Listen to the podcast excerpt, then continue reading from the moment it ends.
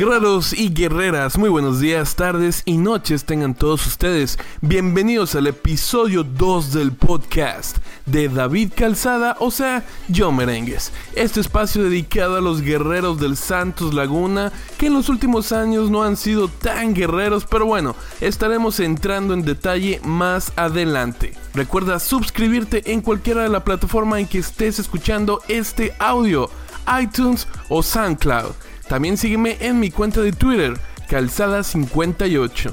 Calzada58. Estás escuchando el podcast de David Calzada. Actualidad del equipo, hace unos días la directiva del equipo del Santos Laguna tuvieron una conferencia de prensa en la cual se presentó como auxiliar técnico a Leandro Cufré, ex atlista y ex compañero de Rafael Figueroa en los Leones Negros. Lo más interesante de la conferencia fueron las declaraciones de Ira Ragorri. Dijo estar muy molesto con la situación actual del equipo. Estas fueron sus palabras.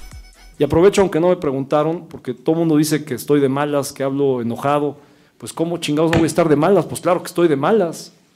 Si hemos hecho enormes inversiones, si tenemos toda la infraestructura, si tenemos toda la estructura para poder generar esa alegría, esa identidad a la afición, y lo hemos regalado, lo hemos tirado por el caño. Estas son las estadísticas.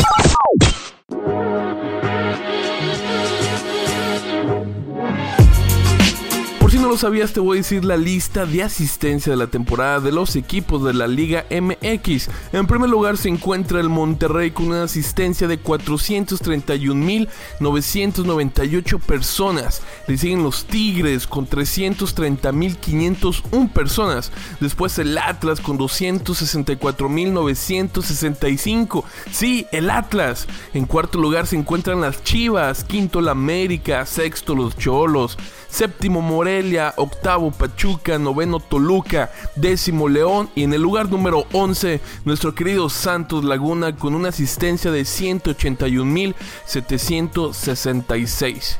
No cabe duda que no ha sido la temporada de los guerreros. En la última posición se encuentran los Lobos WAP con tan solo 83 mil personas.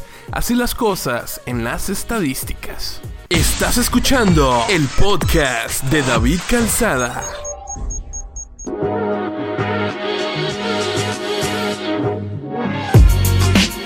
Jugadores transferibles del Santos, Laguna, Ulises Dávila, Armenteros, Rabello y el chatón Enríquez que regresa a su equipo las Chivas. Para mí debería de haber más jugadores en esta lista. La falta de compromiso y sobre todo talento de muchos en los jugadores titulares es muy deprimente.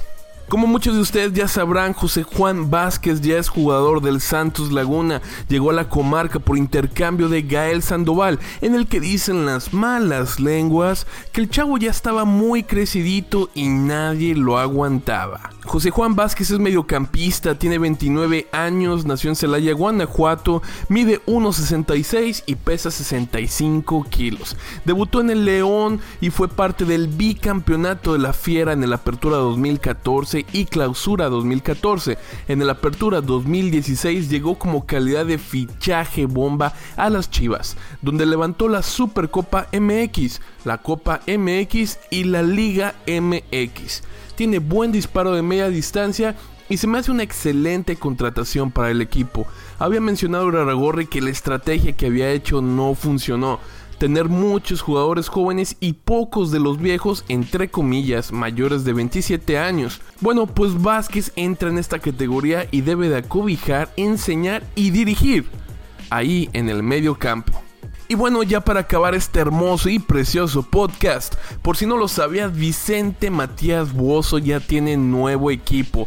Sí, en la Major Arena Soccer League en los Estados Unidos, en el equipo de las Barracudas que se encuentran en el Valle de Texas. Le deseamos suerte al toro que al parecer no quiere colgar los botines y quiere seguir oliendo a pasto. ¿Cómo no recordar los grandes goles que metió el toro con los guerreros? Bueno amigos, esto fue todo por hoy. Les pido que se suscriban a este podcast para que siga yo haciendo más. Les deseo un excelente día, tarde o noche y por supuesto nos vemos la próxima.